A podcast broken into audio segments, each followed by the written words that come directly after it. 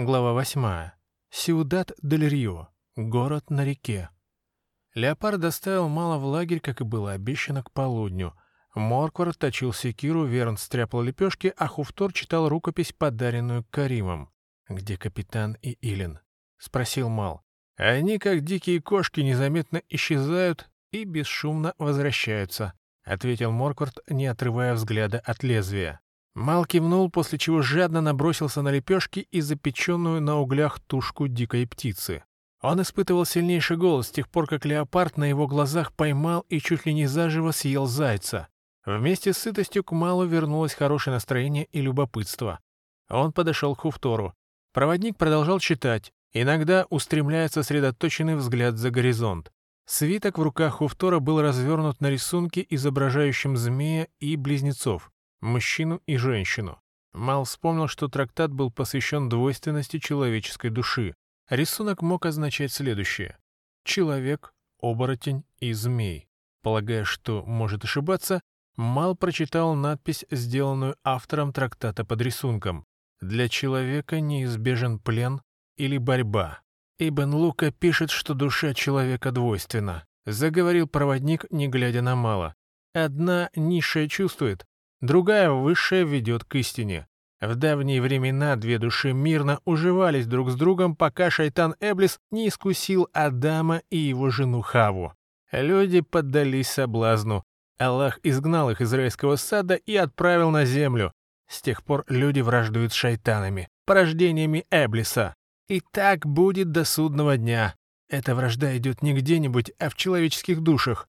Эблис заставляет поверить человека в то, что одна из душ возвышена и божественна, тогда как другая низкая и проста.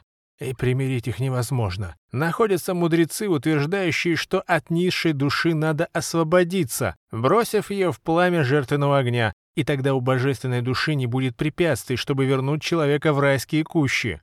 Но они ошибаются. В действительности Эблис, соблазняя первых людей, семя хитрости и лукавства посеял в высшей душе. И действует он не иначе, как через нее. Чем больше человек борется с низшим началом, тем больше шайтан получает власти над ним. Если человек убивает низшую душу, то лишается надежды на спасение, потому что она хоть и наивна, но чиста. Эблис не тронул ее, и она может узреть истину. Человек должен полагаться на низшую душу, тогда как все, что исходит от высшей души, подвергать сомнению. Неужели с помощью глупости можно отличить правду от лжи? Я всегда считал, что умный человек зряч, тогда как глупый слеп. Высшая душа давно стала пристанищем Эблиса. Вместе с ним там поселились утонченность, коварство и притворство. Они-то и способствуют порождению греховных мыслей. Это было бы не так страшно, если бы воля Аллаха доходила до человека через низшую душу. Но ее предназначение не в этом. Она способна лишь чувствовать, и познание Аллаха ей недоступно, тогда как в высшей душе слово Аллаха соседствует со словом Эблиса. Истинные и ложные помыслы перемешаны, и мы не различаем их. Нам кажется, что и те, и другие исходят от нас самих. Эблис удерживает нас в состоянии лжи и так порабощает. Зло скрывается под личиной добра, и высшая душа не способна разоблачить его. Она поражена слепотой, а вовсе не та, которую мы упрекаем в глупости. Через высшую душу ложь проникает в нас и оскверняет наши поступки.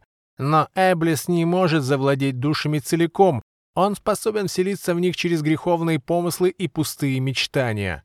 Эти помыслы и есть он сам.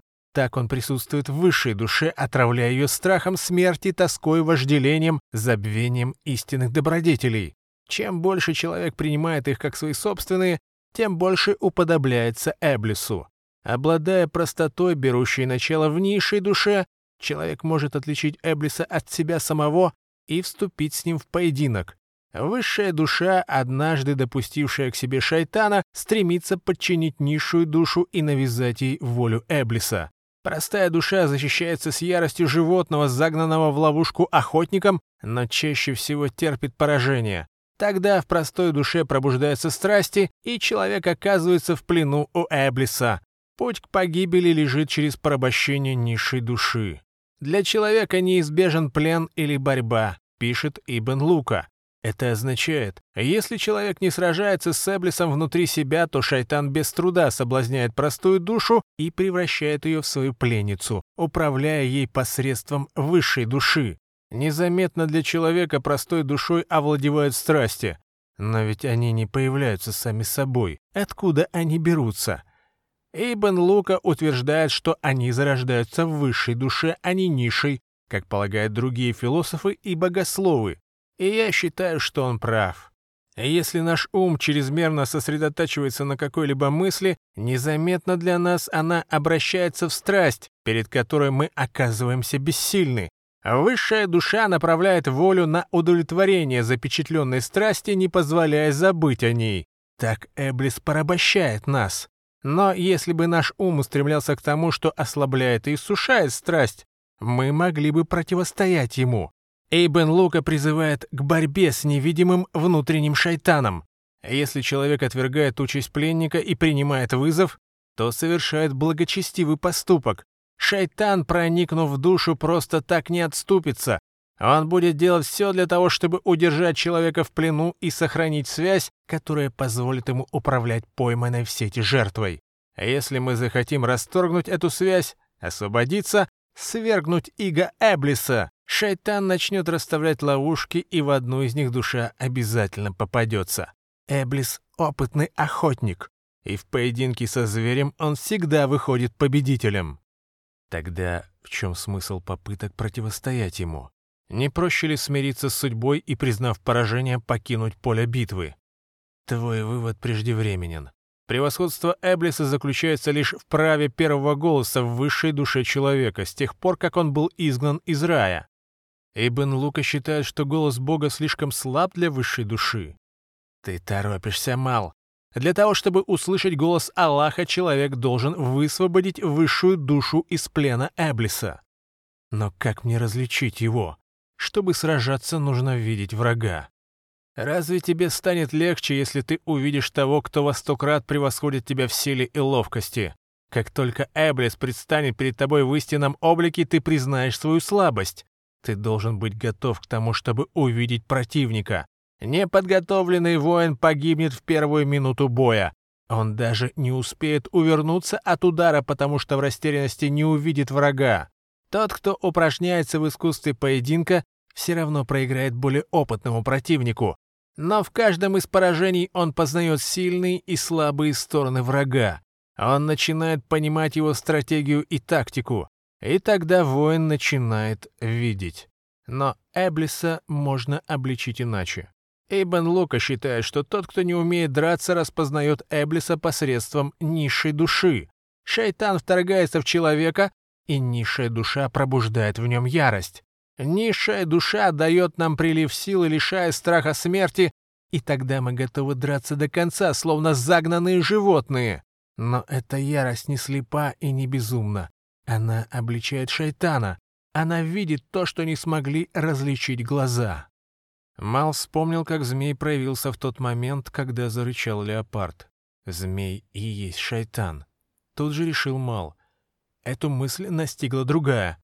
Этого не может быть. Мал с раздражением отметил, что его мысли противоречат друг другу. Хуфтор продолжал говорить.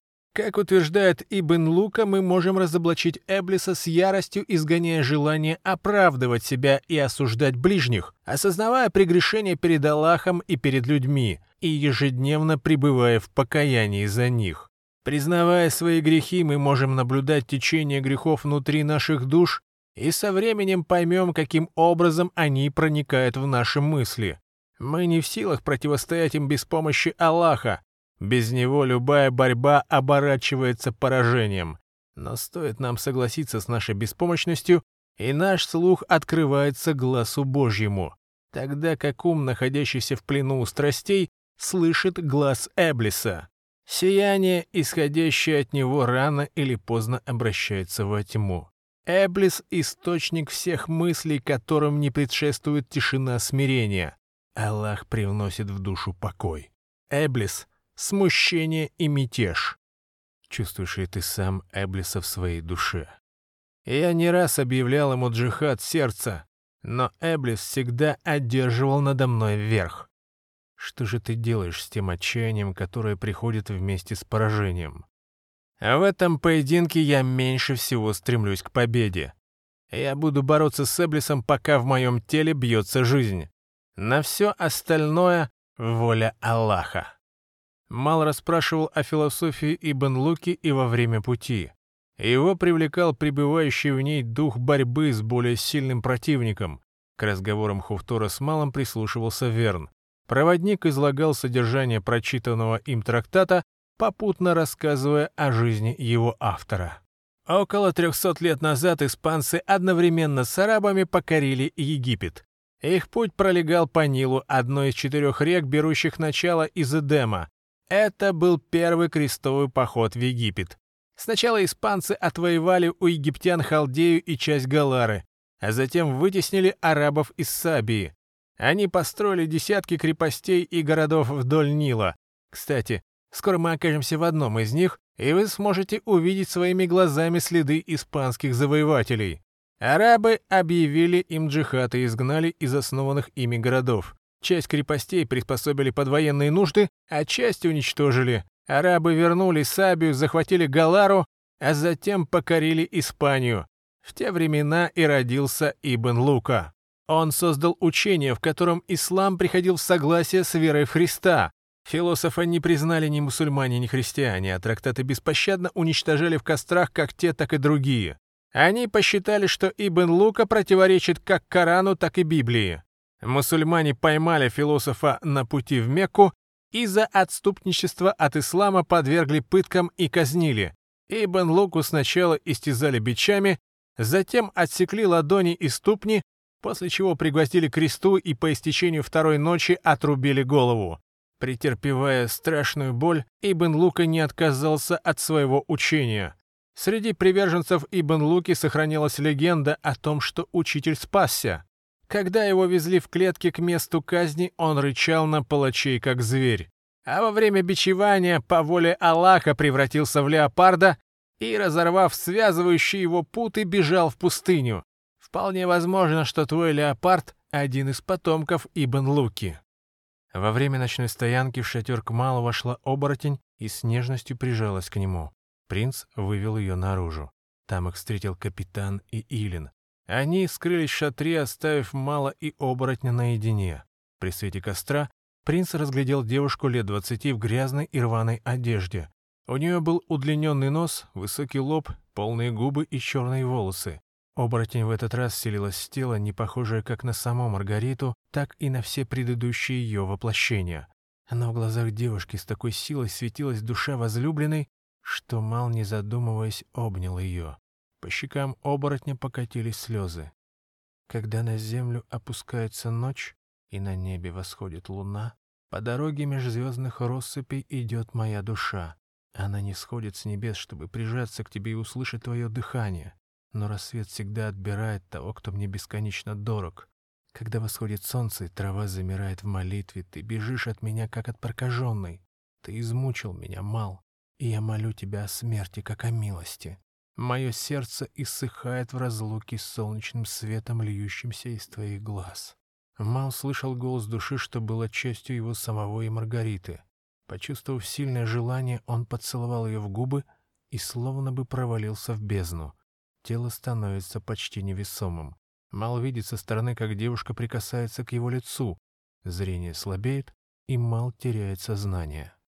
Очнулся Мал на восходе солнца от прикосновения женских рук. Его голова лежала на коленях оборотня. Она по-прежнему смотрела на него взглядом Маргариты. Теперь он узнавал ее и по глазам, и по наклону головы, и по тому, как она водила плечами. Мало охватило непреодолимое желание обнять возлюбленную. Но оборотень впервые отстранила принца. «Мне пора». «Почему ты уходишь от меня каждое утро?» «Потому что не могу оставаться с тобой.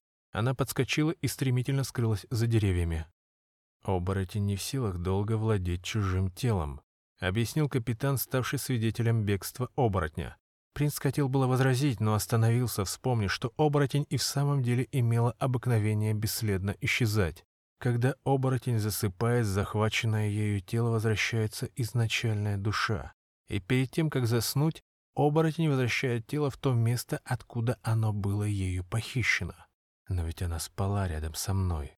Это невозможно. Она делала вид, что спит, а сама лежала возле тебя, лишь прикрыв глаза. Раз ты так хорошо знаешь повадки оборотня, ответь мне на один вопрос. Слушаю тебя. Поцелую оборотня. Их было три. Первый раз я почувствовал себя подобным дракону, а может быть и стал им. Второй раз я, подобно птице, взлетел над землей. А вчера я всего лишь потерял сознание от слабости, охватившей мое тело. Вспомни обстоятельства, при которых ты целовал оборотня. Я отлично помню их. Первые два поцелуя подарили тебе силу, потому что в тот момент ты был бесстрастным. А вчера тебя переполняли желания, и ты утратил способность быть самим собой и власть над своим телом. Ты потерял силу. Значит, поцелуй оборотня может как подарить силу, так и забрать ее. Сделал вывод Мал. День был проведен в дороге, и к вечеру кедровая долина осталась позади. Сразу за ней располагалась деревня, и путники решили сделать остановку. «Здесь самая вкусная вода в Египте», — сообщил Хуфтор.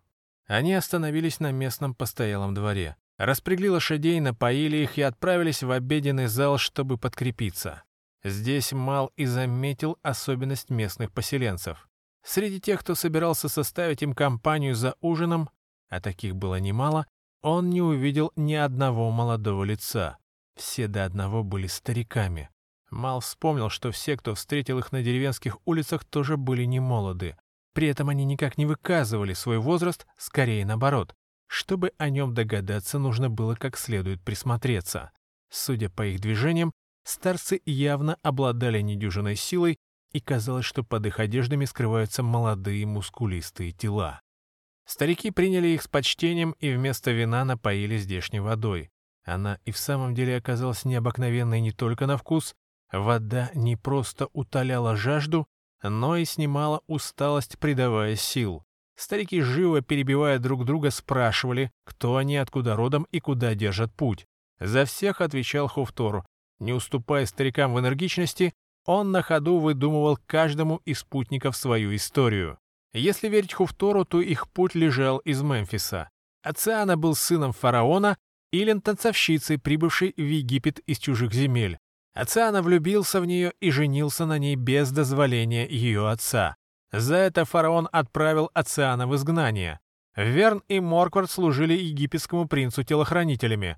Мал был рыцарем, которого Ациана при помощи Илин освободил из сарацинского плена. Теперь все они тайно движутся в Халдею, сопровождая Мала в родовой замок. Самого себя Хуфтор оставил тем, кем он был на самом деле — ученым-путешественником и проводником. Когда ужин был съеден, в зал вошла оборотень. Она проникла в тело женщины, как и все в деревне стариков, не утратившей с годами стройность и подвижность. Оборотень села рядом с Малом.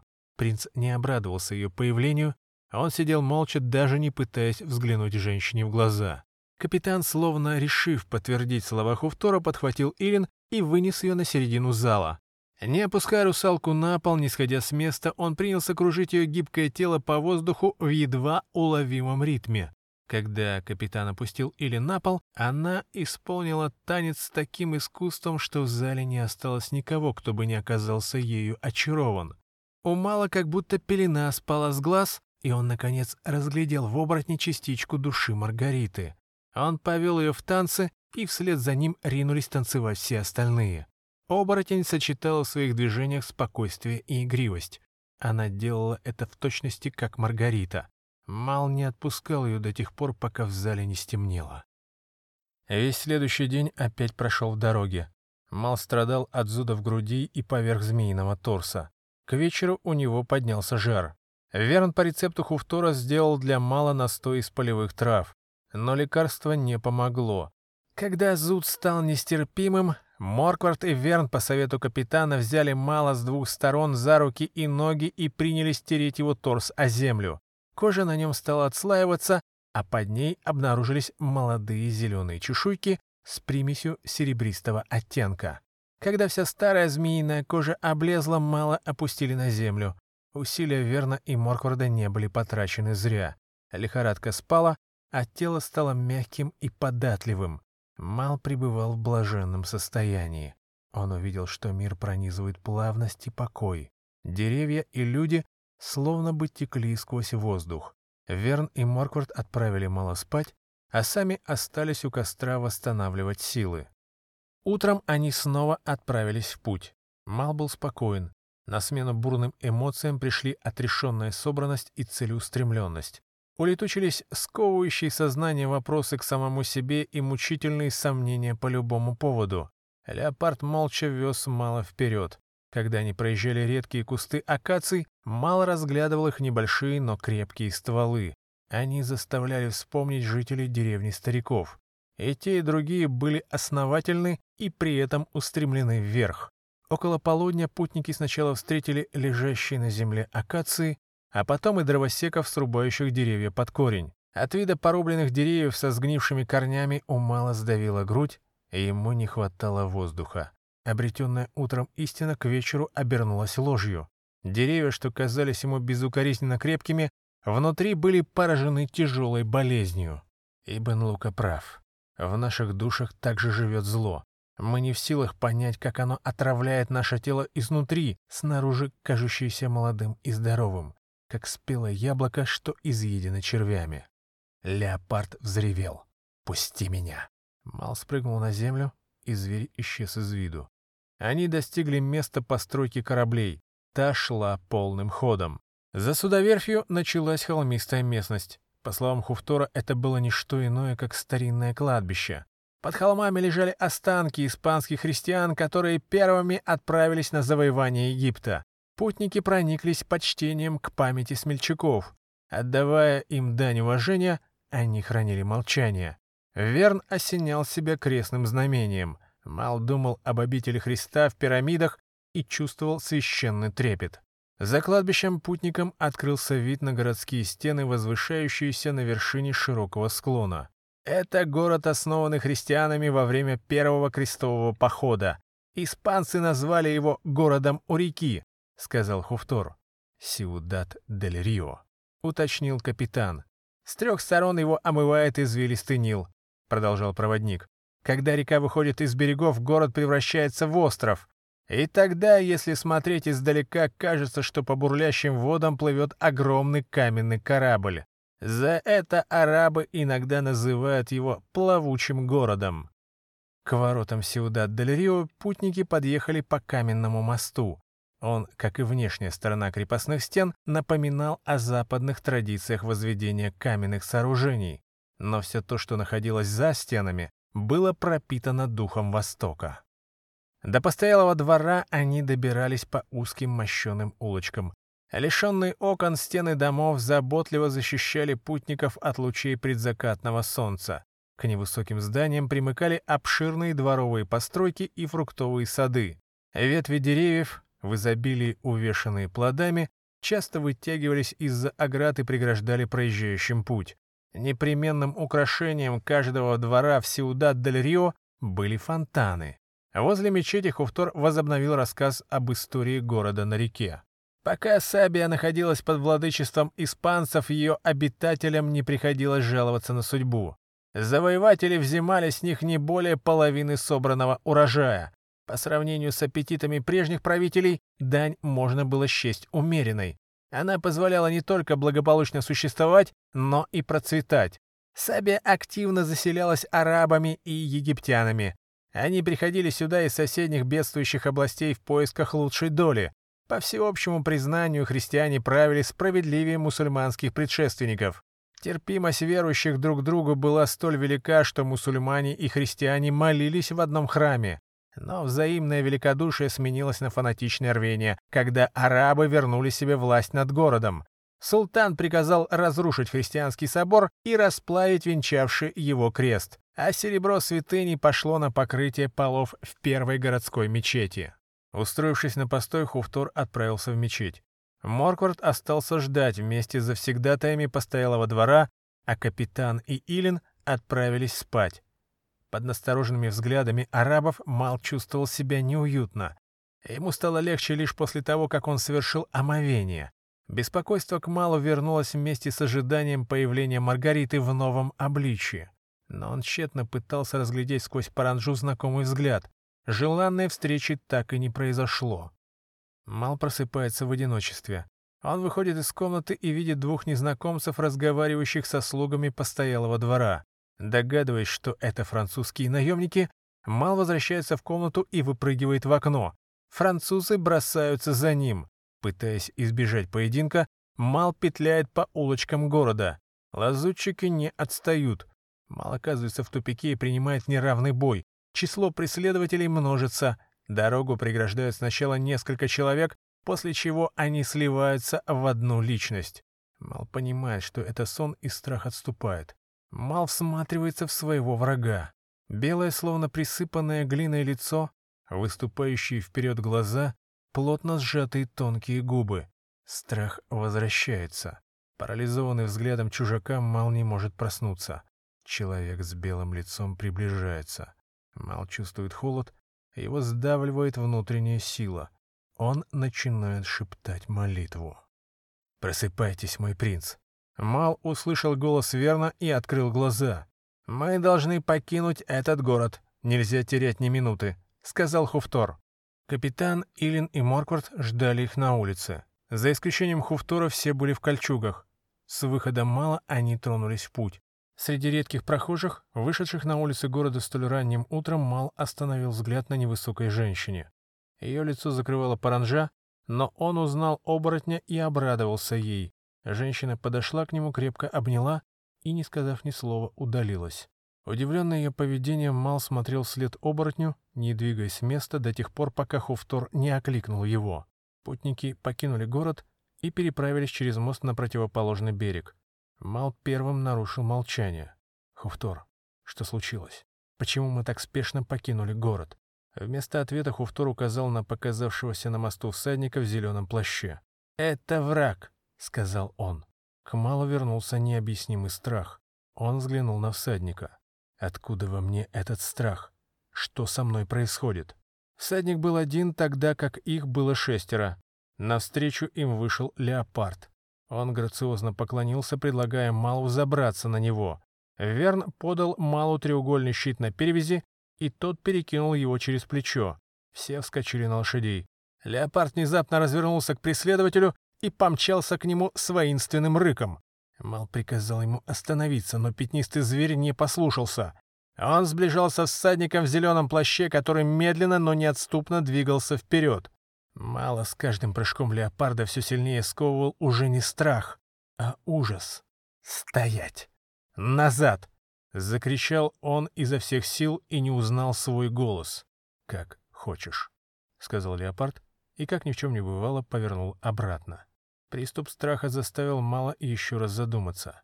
Что особенного в этом всаднике? Неужели я боюсь погибнуть от его руки? Ведь до сих пор, сколько бы мне ни грозило, смерть она не могла заставить меня испытывать неведомый ужас. В поисках ответа Мал мысленно приблизился к преследователю, заглянул ему в глаза и тотчас провалился в них. Жесткий взгляд проникал в самую глубину и пил оттуда его душу. Всадник собирался поймать ее в село, как дикую птицу, и затащить в холодный плен смерти. А если разум отказывался верить в нарастающую угрозу, то душа знала о ней и источала ужас, заставляющий каменеть мышцы. Бежать бессмысленно. Он убийца, собирающийся пленить мою душу, и самое страшное заключается в том, как он предполагает это сделать. Там, за гранью, ждут боль от тысячи ледяных клинков и бесконечный холод. От этих страданий нельзя сбежать, и мне никто не сможет помочь. Мал не питал никаких иллюзий. Ни друзья, ни ангелы не спасут душу из ледяной тюрьмы. Мал оглядывался в смутной надежде на то, что зеленый всадник исчезнет, но тот продолжал ехать за ними. Когда пришло время стоянки и путники устроились под финиковыми пальмами, всадник также остановился и взобрался на ближайшую возвышенность. Мал из любопытства взглянул на всадника — и некоторое время не мог оторвать взгляда от фигуры, возвышающейся на холме. Он в очередной раз пытался понять, кто это существо и почему оно пытается захватить его душу. Волна страха опять накатилась на его разум, а тело погрузилось в оцепенение. Голос Хуфтора, призывающего к обеду, вернул мало в действительность. Путешественник уже разложил хлеб, сыр и фрукты. От страха Мал не чувствовал голода. Он всего лишь одиночка. — неожиданно сказал Морквард, обращаясь к Хуфтору. «Тебе уже однажды было сказано «нет». Зачем ты заставляешь меня повторять это слово?» — ответил проводник. «Назови мне хоть одну причину, почему мы должны позорно спасаться бегством. Ты вынудил меня, и я еще раз говорю тебе «нет». Никто из нас не нападет первым. Но ведь это смешно. Один человек заставил шестерых трусливо поджимать хвосты. Молва об этом уже завтра разнесется по всему Египту. Когда мы въедем в следующий город, нас будут высмеивать даже земляные крысы. Наш путь лежит в Халдею. Все остальное не имеет значения. Мы вступим в поединок всадником в том случае, если он нападет на нас», — сказал Хуфтор. «Не предпринимая никаких действий, мы подставляем себя под удар. Всадник всего лишь ждет, когда мы повернемся к нему наиболее уязвимой стороной», — сокрушался Морквард. «Ты прав, Хуфтор. Нападать первыми слишком опасно», — примиряющим тоном заговорил капитан. «Но не менее опасно ждать, когда мы сами подвергнемся нападению. Всадник и в самом деле ждет, что мы заснем. Тогда его шансы одержать верх над нами резко увеличатся. Предлагаю сразу после того, как мы отобедаем, отправиться на поиски места для боя. Там же и заночуем. Если он все-таки отстанет от нас, то мы узнаем об этом от Мала и Илин. Мал посмотрел на Илин и поймал ее взгляд. Русалка разделяла с ним чувство опасности. И это связывало мало с ней сильнее, чем со всеми остальными спутниками, словно бы она была его сестрой. «Если всадник будет преследовать нас», — продолжал капитан, «то к вечеру мы зажжем костры и приготовимся к сражению. Если же он будет выжидать, то и тогда, по меньшей мере, половина из нас не сомкнет глаз, сохраняя готовность вступить в бой». «Я нахожу разумным этот путь», — сказал Хуфтор. «Что скажешь ты, Морквард?» — спросил капитан. «Ничего нового я от тебя не услышал», — ответил монгол. «Мы атакуем его, как только обстоятельства будут на нашей стороне», — сказал капитан. «Но этот момент уже наступил, но и он может безвозвратно уйти. Надо атаковать, пока наши силы и силы наших лошадей не измотаны», — настаивал Морквард.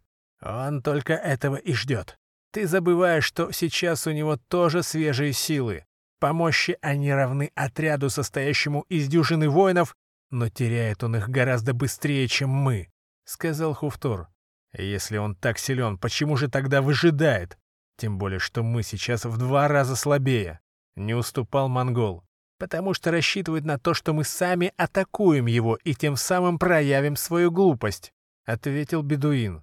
Морквард вспылил, Вскочил на коня, взял секиру на изготовку и помчался в сторону всадника, оглашая окрестности боевым кличем. Тот в ответ даже не тронулся с места и по-прежнему сидел на холме. Обеспокоенный Хуфтор поскакал вслед за монголом. Но они не проехали и третий пути. Конь под Морквардом встал на дыбы и сбросил наездника.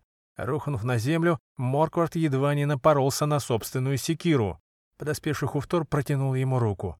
Монгол отмахнулся он сам поднялся на ноги и побрел обратно пешком, гневаясь на коня, так не кстати проявившего норов. После этого случая Морквард замолчал и больше не пытался возражать.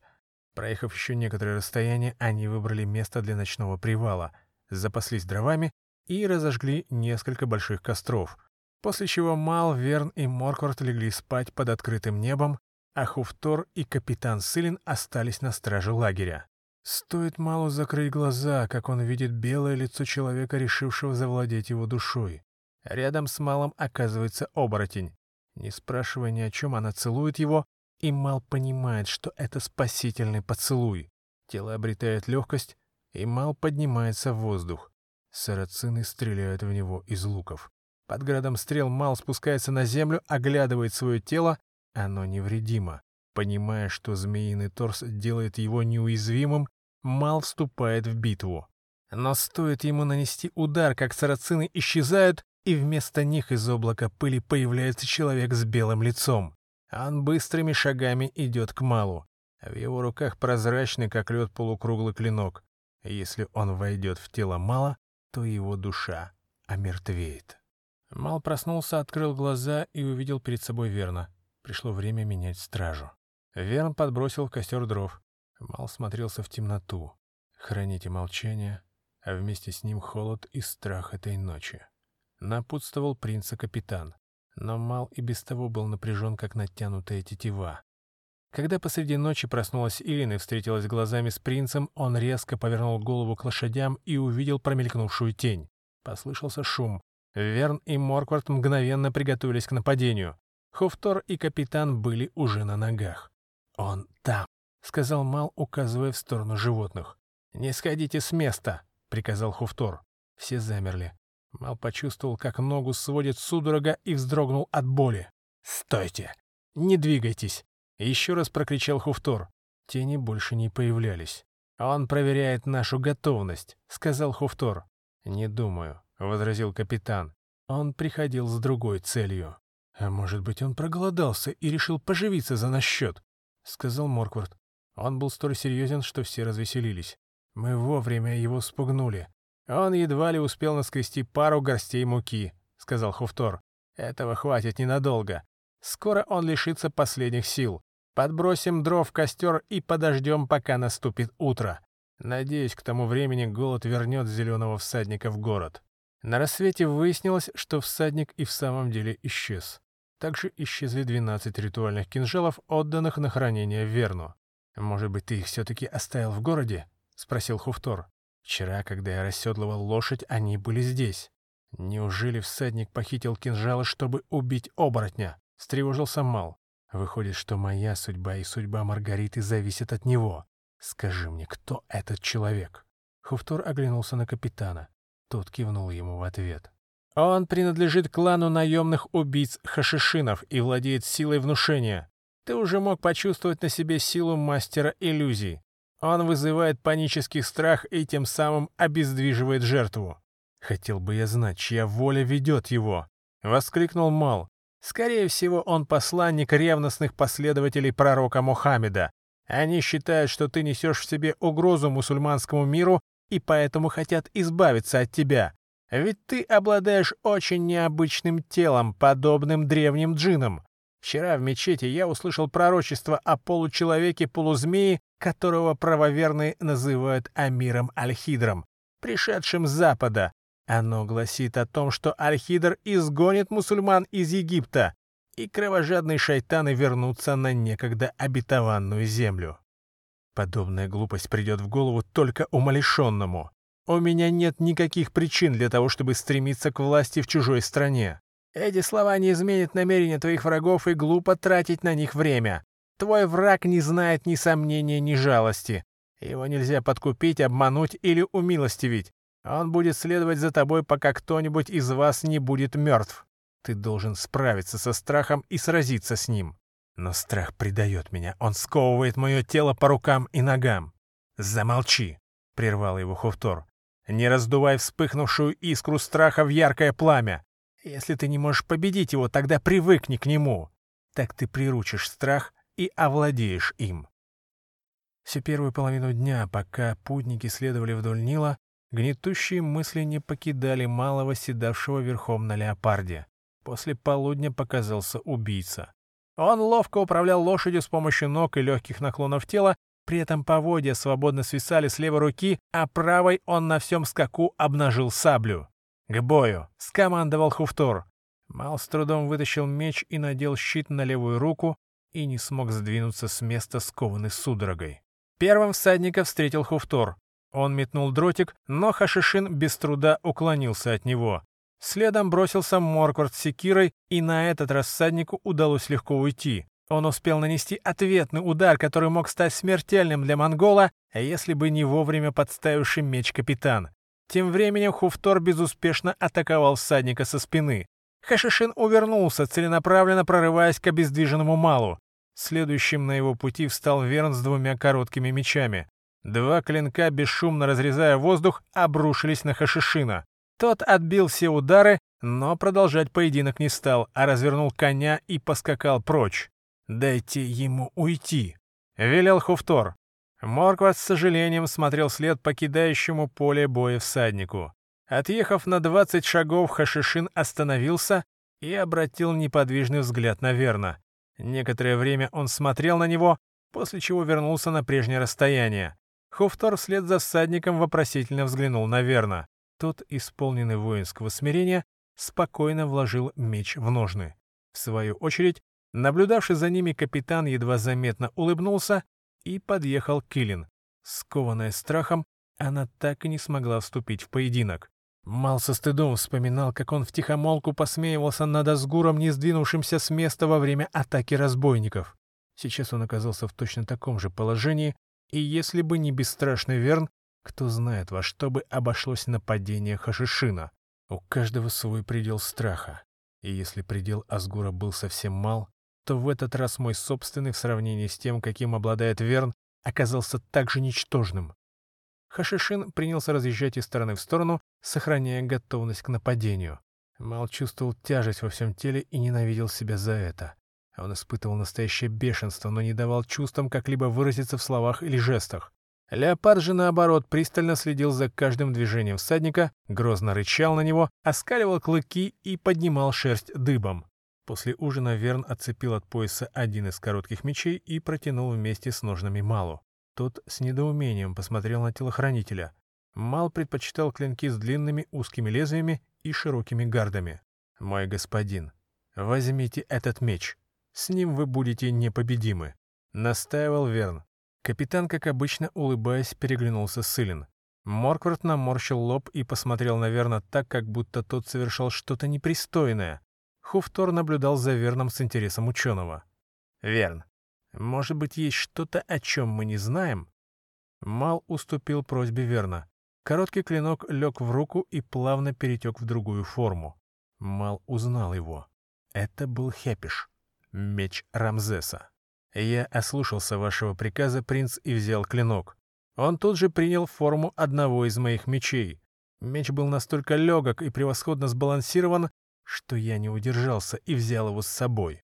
Выходит, зеленый всадник узнал Хепиш, и это послужило причиной для отступления наемного убийцы. Возможно, что сила меча, о которой мы почти ничего не знаем, может противостоять Хашишину. Пришел к выводу Хуфтор. Мал вынул меч из ножен и прикоснулся к лезвию. Оно излучало тепло. Мал встал рядом с леопардом и посмотрел на зеленого всадника. Тот соскочил с лошади, выпрямился во весь рост и застыл на месте. У Мала исчезла скованность в мышцах. В нем пробуждалась решимость сразиться с Хашишином. Мал почувствовал себя собранным и уверенным в своих силах. Страх исчез. Он взмахнул мечом и воинственно зарычал вместе с леопардом. Хашишин, не торопясь, взобрался на лошадь, развернулся и ускакал прочь. «Хавтор, посмотри! Он уехал! Он может вернуться в любую минуту!» — строго сказал Хуфтур. Пришло время разжигать огонь. На этот раз оказалось достаточно одного костра. Леопард пожелал провести ночь в лагере и изъявил готовность в случае опасности подать всем сигнал. Легли, не расставив шатер и не снимая доспехов. Мал спал, прижавшись к спине пятнистого зверя. Посреди ночи к нему пришла оборотень в облике арабской девушки. Он сжал в одной руке ее ладонь, в другой меч Рамзеса и снова провалился в сон без сновидений. Проснулся Мал под слова молитвы Хуфтора. Тот в полный голос обращался к Аллаху с мольбой не спаслать ему бесстрашие. Оборотень уже уходила вдоль реки в сторону плавучего города. Леопард смотрел ей вслед. Верн развел костер и готовил пищу. Капитан и Илин продолжали спать. Моркварда не было видно. Мал сел на леопарда и догнал девушку. Она все так же молча шла по дороге. Рядом с ней зверь зарычал и ощетинился. Мал никого не увидел, но почувствовал, как в сердце уже вполз страх и выхватил меч. Клинок увеличился в длину в два раза. К Малу вернулась вера в себя. Он услышал, как Верн позвал Моркварда. Тот что-то проворчал в ответ. Мал оглянулся и увидел, как монгол бежит к лошади, подтягивая на ходу штаны. Капитан и Илин проснулись и уже держали в руках клинки. Хуфтор продолжал молиться. Мал схватил оборотня за руку, не давая ей идти дальше. Она взглянула на него глазами дикой кошки. Леопард повернул морду к зарослям папируса и оскалил клыки. Из-за густо растущих длинных стеблей прибрежного растения разом хлынули хашишины. Они были похожи друг на друга, как братья-близнецы. Все до одного вооружены похищенными ритуальными кинжалами. «Беги!» — крикнул Мал оборотню. Но девушка не могла сдвинуться с места, ноги ее подкосились, и, подобно жертве, в ожидании заклания она упала на колени. Мал решительно преградил путь и принял атаку отряда хашишинов. Все, кто попытался приблизиться к оборотню, один за другим падали от беспощадных ударов меча Рамзеса. «Это Хепиш их убивает, не я!» Едва успел подумать Мал, как оставшиеся в живых хашишины бросились назад. Мал увидел человека в зеленом плаще, воздевшего руки к небу. Хашишины подбегали к нему и растворялись в теле прародителя. Когда воины воссоединились в одну личность, Хашишин отстегнул зеленый плащ. «Вперед!» — сказал Мал, и леопард гигантскими прыжками поскакал на врага. Хашишин, разбросив как плети руки по сторонам, снова исторгнул из себя полдюжины воинов. Они вышли из его тела и устремились к оборотню. С ними схватились подоспевшие Морквард, Верн и капитан Сылин. Амал верхом на леопарде был уже рядом с прародителем воинов-призраков. Молниеносный прыжок взревевшего леопарда и взмах меча Рамзеса, рассекающего воздух. Легко увернувшись от страшного удара, Хашишин принялся бешено вращать вокруг себя саблю с кинжалом, пытаясь подрезать леопарду задние лапы. «Держись!» Леопард развернулся в воздухе со всей присущей ему ловкостью. Возле глаз мало опасно блеснул кинжал, но меч Рамзеса взвился, отразил удар и, соскользнув по лезвию, отсек наемному убийцу кисть, сжимающей саблю руки. Леопард мотнул мордой в сторону шеи Хашишина и сомкнул челюсти на его горле. Мал отрубил сопернику вторую руку и соскочил на землю.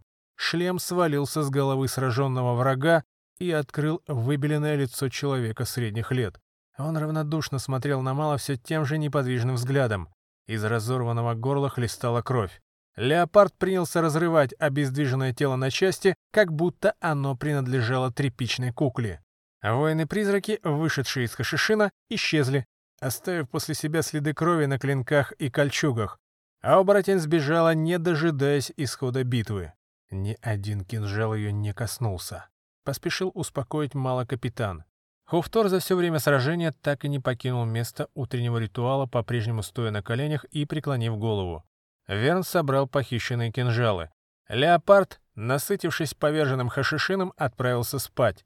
Мал вытер меч Рамзеса от крови и случайно подумал о том, что было бы неплохо, если тот примет первоначальный облик. Хепиш тотчас исполнил волю хозяина. Мал вложил меч в темно-зеленые ножны и пристегнул к поясу после чего подобрал зеленый плащ Хашишина в качестве трофея и направился к Хуфтору, наконец окончившему совершать обряд. Путники отправились на берег Нила, чтобы совершить омовение и очистить залитые кровью доспехи. Когда Илин сбросила с себя одежды и вошла в воды Нила, Мал стоял на песчаном обрыве. Он едва смог уловить взмах ее ног, как они чудесным образом слились в единое целое. В следующее мгновение Илин ударила по поверхности воды огромным рыбьим хвостом и нырнула в прозрачную глубину. Каждое ее движение излучало счастье, и Мал, наблюдая за подводным танцем, Илин освобождался от мучительных переживаний, преследовавших его в последние дни. Он дышал полной грудью и с каждым вдохом обретал утраченный покой. Когда Илин вернула себе привычный вид, Мал спросил у нее, «Ты всегда молчишь?» Илин кивнула в ответ. «Как ты понимаешь, что она говорит?» — спросил Мал у капитана. «Русалки не могут говорить в человеческом облике. Или ты забыл об этом?» Мал сам не знал, почему он задал вопрос о том, о чем знал давным-давно. Но у него не осталось сил, чтобы думать. Мягкие солнечные лучи обволакивали тело и клонили в сон. Мал нашел спящего леопарда, лег рядом с ним и заснул в ожидании счастливых сновидений.